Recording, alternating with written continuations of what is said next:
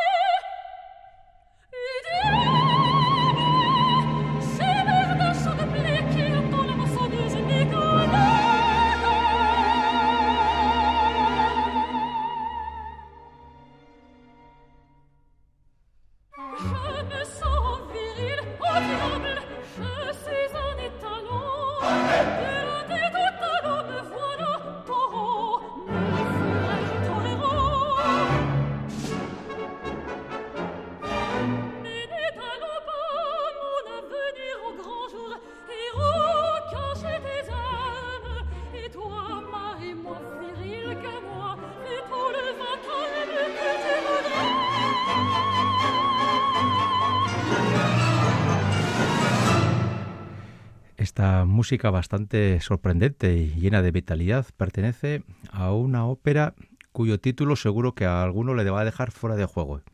En francés es eh, Le Mamels de Tiresias y la traducción sería algo así como Los pechos o las tetas de Tiresias.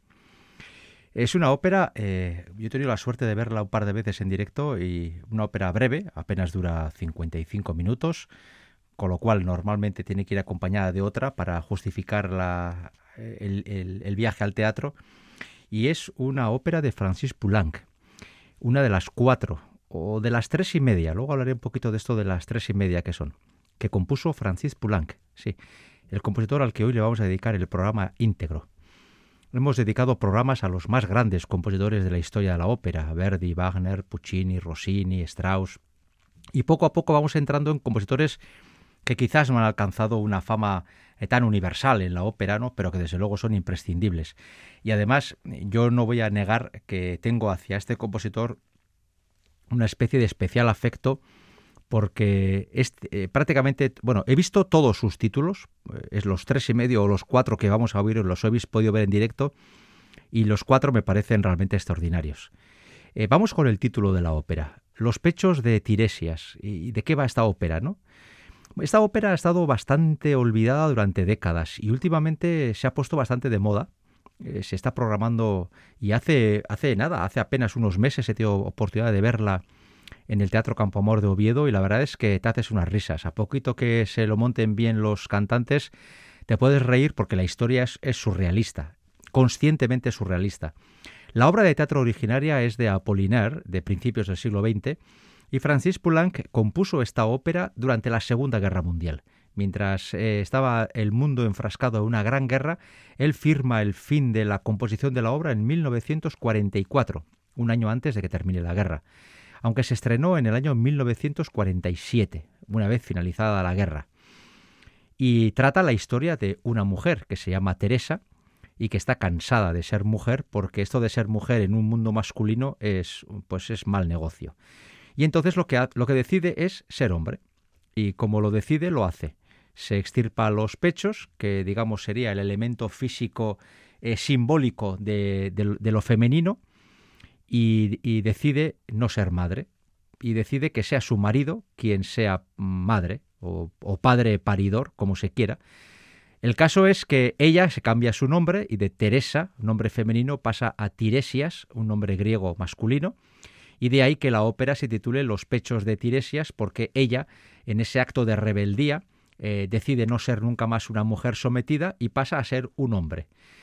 Eh, su marido, por cierto, y no deja de ser curioso porque, a ver, estamos ante una ópera, eh, aunque quien entienda francés habrá oído como esta soprano, por cierto, la soprano era Julia Fusk, cantaba lo de Je suis féministe, je. No, yo no creo sinceramente que estemos ante una ópera feminista, yo más diría ante una ópera protofeminista, ¿no? Porque plantea cuestiones como el de la discriminación hombre-mujer de una forma bastante evidente y surrealista, lo cual es legítimo. Aunque también, por ejemplo, hay que decir que, el hombre, que se convierte en el nuevo elemento paridor de criaturas, es capaz de inventar en solo unos días un método por el cual puede parir cientos de niños sin embarazo y sin sufrir ningún tipo de dolor. No deja de ser irónico que la mujer lo lleve haciendo durante toda la existencia de la humanidad y no se haya sido capaz de inventar nada y un hombre en apenas unos días invente semejante artilugio, ¿no? Con lo cual tendrá cientos y cientos de hijos sin que le cueste el más mínimo esfuerzo y los utilizará como mano de obra. Pero en fin, la ópera es surrealista, la ópera es un disparate absoluto y, eso, si los cantantes son buenos actores, te haces unas risas y luego si se observa en un Poulenc que tampoco era un elemento revolucionario, no nos engañemos, Poulenc era un hombre bastante conservador en sus ideas sí por lo menos eh, quiere jugar con la idea de la liberación de la mujer, por lo cual estaríamos ante una ópera, por eso yo creo, más protofeminista que feminista en sí misma. ¿no? Es la primera ópera que, que compone este señor que había nacido en 1899, es decir, prácticamente nace con el siglo y cuando tiene 45 años, es decir, que ya no es ningún mozalbete, compuse, compone su primera obra para teatro, Les Mamelles de Tiresias. Ya he dicho que apenas llega a la hora de duración, y, no es fácil encontrar eh, grabaciones. Eh, hay poquitas, tres o cuatro nada más, y, accesibles ah, muy poquitas. Y bueno, el caso es que Poulenc hizo esta prueba y luego se tiró otros diez años sin componer eh, más ópera hasta que compuso la segunda. Hoy vamos a repasar los cuatro títulos que yo he elegido de Poulenc, que si no me equivoco son todos los que compuso. Compuso eh, mucha obra eh, para teatro, pero compuso ballets y compuso em, obras de ese tipo. Y luego también compuso obras religiosas, porque Francis Poulenc era un hombre profundamente católico. Tenía unas convicciones religiosas profundas, pero al mismo tiempo tenía, por así decirlo, una gran contradicción o un gran problema, depende cómo lo podamos mirar. Y es que Francis Poulenc era homosexual con lo cual, eh, aunque vivió su homosexualidad con bastante libertad, en la Europa post Segunda Guerra Mundial, eh, sufrió bastante por las contradicciones que le acarreaba el sentirse y vivir como católico, apostólico y romano y vivir eh, con eh, más o menos abiertas con otros hombres. Y bueno, ese tipo de contradicciones entre lo ético, lo moral, lo religioso, las creencias personales de cada uno. Bueno, la vida de Poulenc fue bastante, bastante, como diría, eh, conflictiva en ese aspecto. ¿no? Él tuvo que lidiar con esas contradicciones y, bueno, así como en esta ópera, la primera que hemos traído a colación, eh, deja eh, marcha o barra libre a su parte más gamberra, solo diez años después compondrá la que para muchos es la gran ópera de Francis Poulenc y desde luego una ópera a la que conviene detenerse un poco porque estamos ante una obra, para mi gusto, realmente excepcional. En 1954, Francis Poulenc estrena Diálogo de Carmelitas, una historia totalmente distinta. La historia de un grupo de monjas en la, Revolución Francesa, eh, desde que eh, Blanche de la Force, la protagonista, entra en el convento como novicia, hasta que son ajusticiadas tras la decisión del Tribunal Revolucionario de condenar a muerte a todas las religiosas que habían actuado de una forma o de otra contra la revolución. Y eso es lo que cuenta Francis Poulenc. Aquí vemos al Poulenc más católico, más, si se quiere, ortodoxo. Diálogo de Carmelitas es una ópera eh, realmente, para mi gusto, extraordinaria y perfecta en el desarrollo, en el equilibrio que mantienen palabra y música. Yo siempre he dicho que esta ópera es uno de los ejemplos paradigmáticos de lo importante que es vocalizar bien, y en este caso en francés. Es decir, la palabra adquiere una importancia brutal y es muy importante que los cantantes estén eh, muy familiarizados con la lengua francesa y con su pronunciación porque eh, hay que decir muchas cosas. Esta ópera quizás esté condicionada por el hecho de su final. Eh, hace unos años, ya llevamos años aquí, hicimos un programa sobre los mejores finales de ópera de la historia, que tengo pendiente hacer una segunda versión, y elegimos precisamente los últimos diez minutos de esta ópera. Em, yo conozco bastantes personas que dicen que eh, la ópera es bastante tostón porque es como muy narrativa, eh, la acción dramática es bastante escasa y, la, literatura musical eh, no es quizás muy, muy dramática. A mí me parece una ópera extraordinaria de principio a final, pero ya digo, hay, personas que le, echan en cara que le falta una dosis de dramatismo ¿no? o de desarrollo dramático quizás pero todo el mundo concuerda que los últimos diez minutos son eh, una auténtica obra de arte. Yo he visto esta ópera en teatro algunas veces y aunque me la sé muy bien, no puedo evitar el emocionarme y el llorar. Y el llorar, pero a moco tendido cada vez que veo eh, el ajusticiamiento de las monjas. Para los que no conozcan la escena, eh, hay que decir que hemos de imaginarnos a, las monjas en la puerta del, del, cadalso, donde está la guillotina preparada para cortarles la cabeza una a una, y las monjas van a ir subiendo al cadalso, van a pasar por la guillotina y van a morir. Van a morir ejecutadas. Con lo cual, el coro canta al principio eh, en conjunto, el coro femenino, que simboliza al grupo de monjas del convento, y luego vamos a ir como poco a poco las voces van a ir desapareciendo según desaparecen físicamente las monjas, según son ajusticiadas. Para terminar, solamente dos de ellas, Blanche de la Force, la protagonista, que será la última en morir, y su mejor amiga, la monja novicia que la acompaña desde el principio de su aventura en el convento. Eh, la música es religiosa, pero eh, Francis Poulenc incluye la guillotina como elemento de percusión. Eh, y vamos a ir viendo cómo la música religiosa es cortada una vez tras otra con la caída de la guillotina, con ese golpe percutivo que nos hace pensar en que hay una cabeza más cortada y crea un clímax de auténtico eh, terror, de auténtico, eh, de auténtico terror de sangre, donde podemos imaginarnos a esa Francia convulsa por una revolución que estaba terminando con un régimen totalmente eh, despótico que había estado durante siglos y siglos gobernando la vida de todos los franceses. Vamos a escuchar la escena final, los diez minutos largos de la escena final de Diálogo de Carmelitas de Francis Poulenc.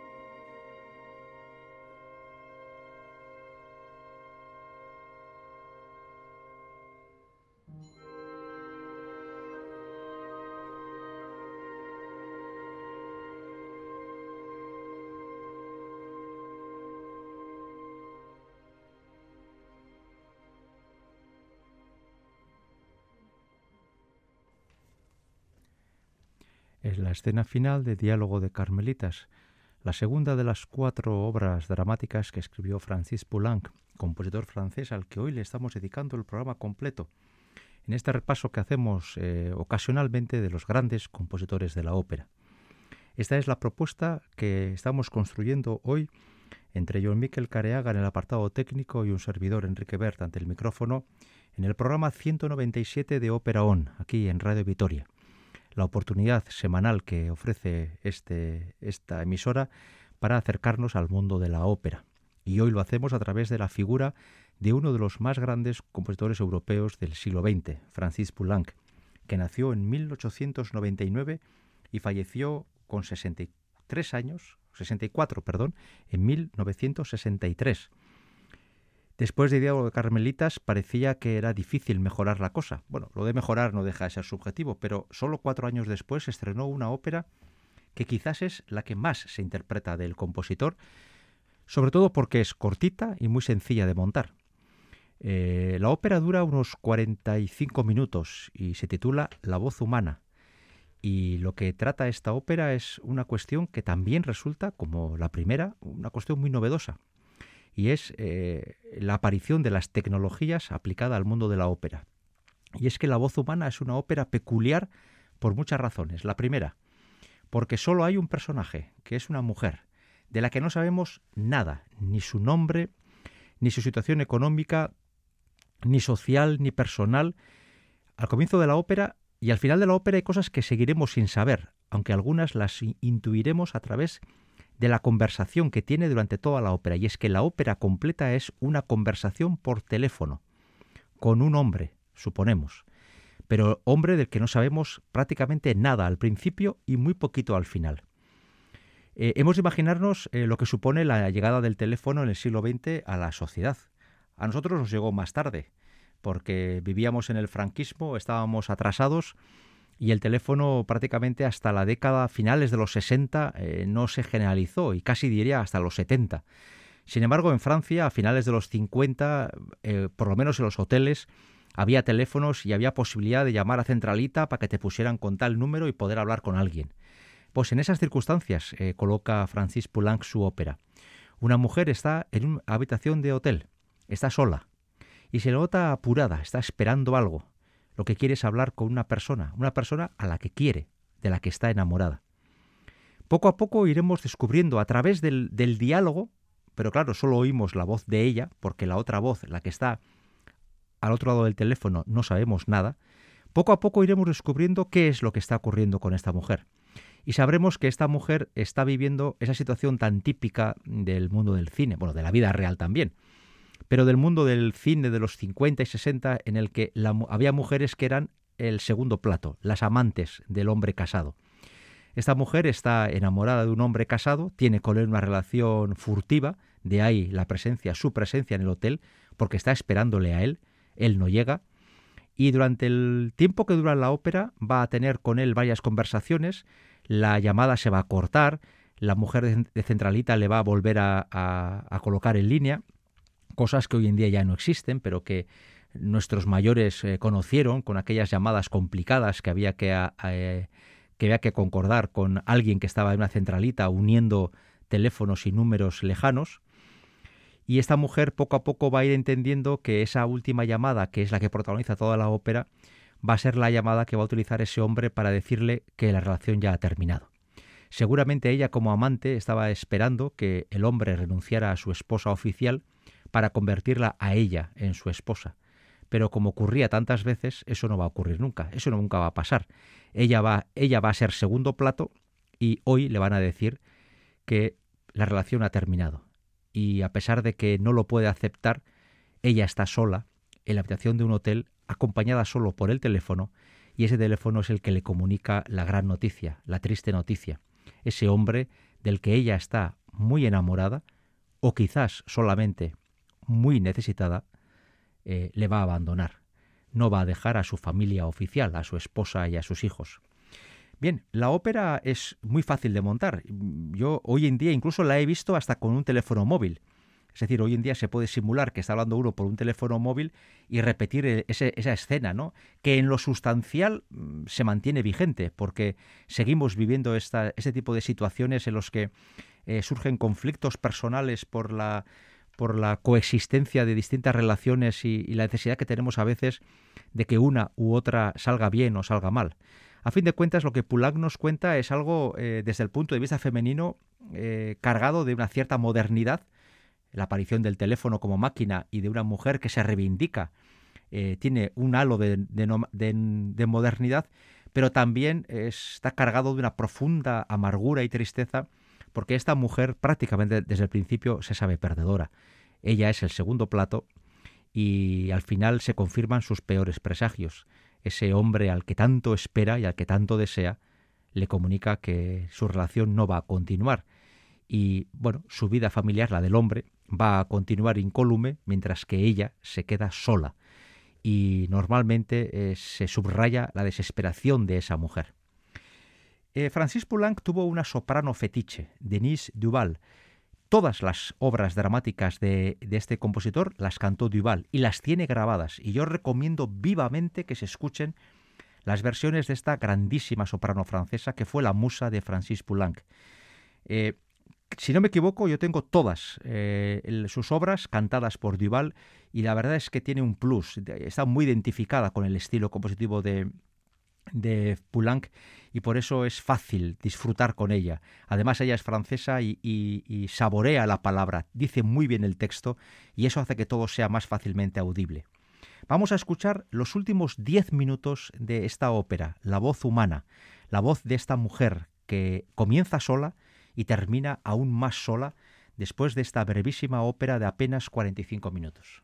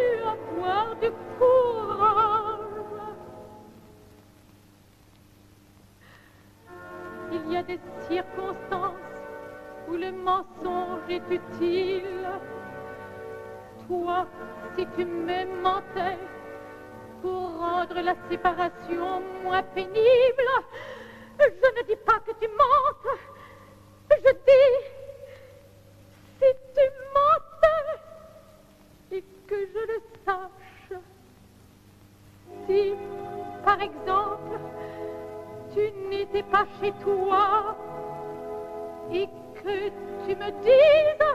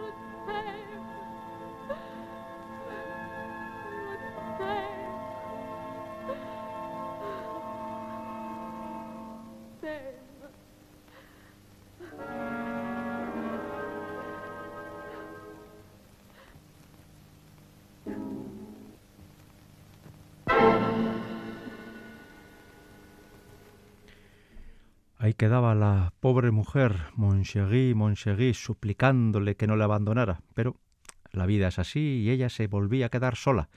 Y la verdad es que creo que Francis Poulenc transmite la angustia de esta mujer, a la que suponemos que no es una niña, una mujer ya hecha y derecha y, y que ve cómo la vida pasa por delante y está sola. Y eso es lo que, lo que la abruma, ¿no?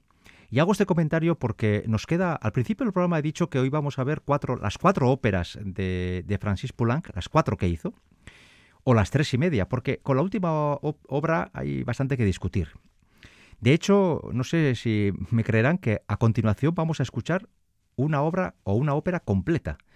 La Dama de Montecarlo. Y claro, ustedes miran al reloj y dicen, pues apenas, apenas quedan unos minutos este señor que nos está diciendo, y es que sí, vamos a escuchar La Dama de Montecarlo completa, porque este monólogo dura siete minutos, y eso es toda la obra.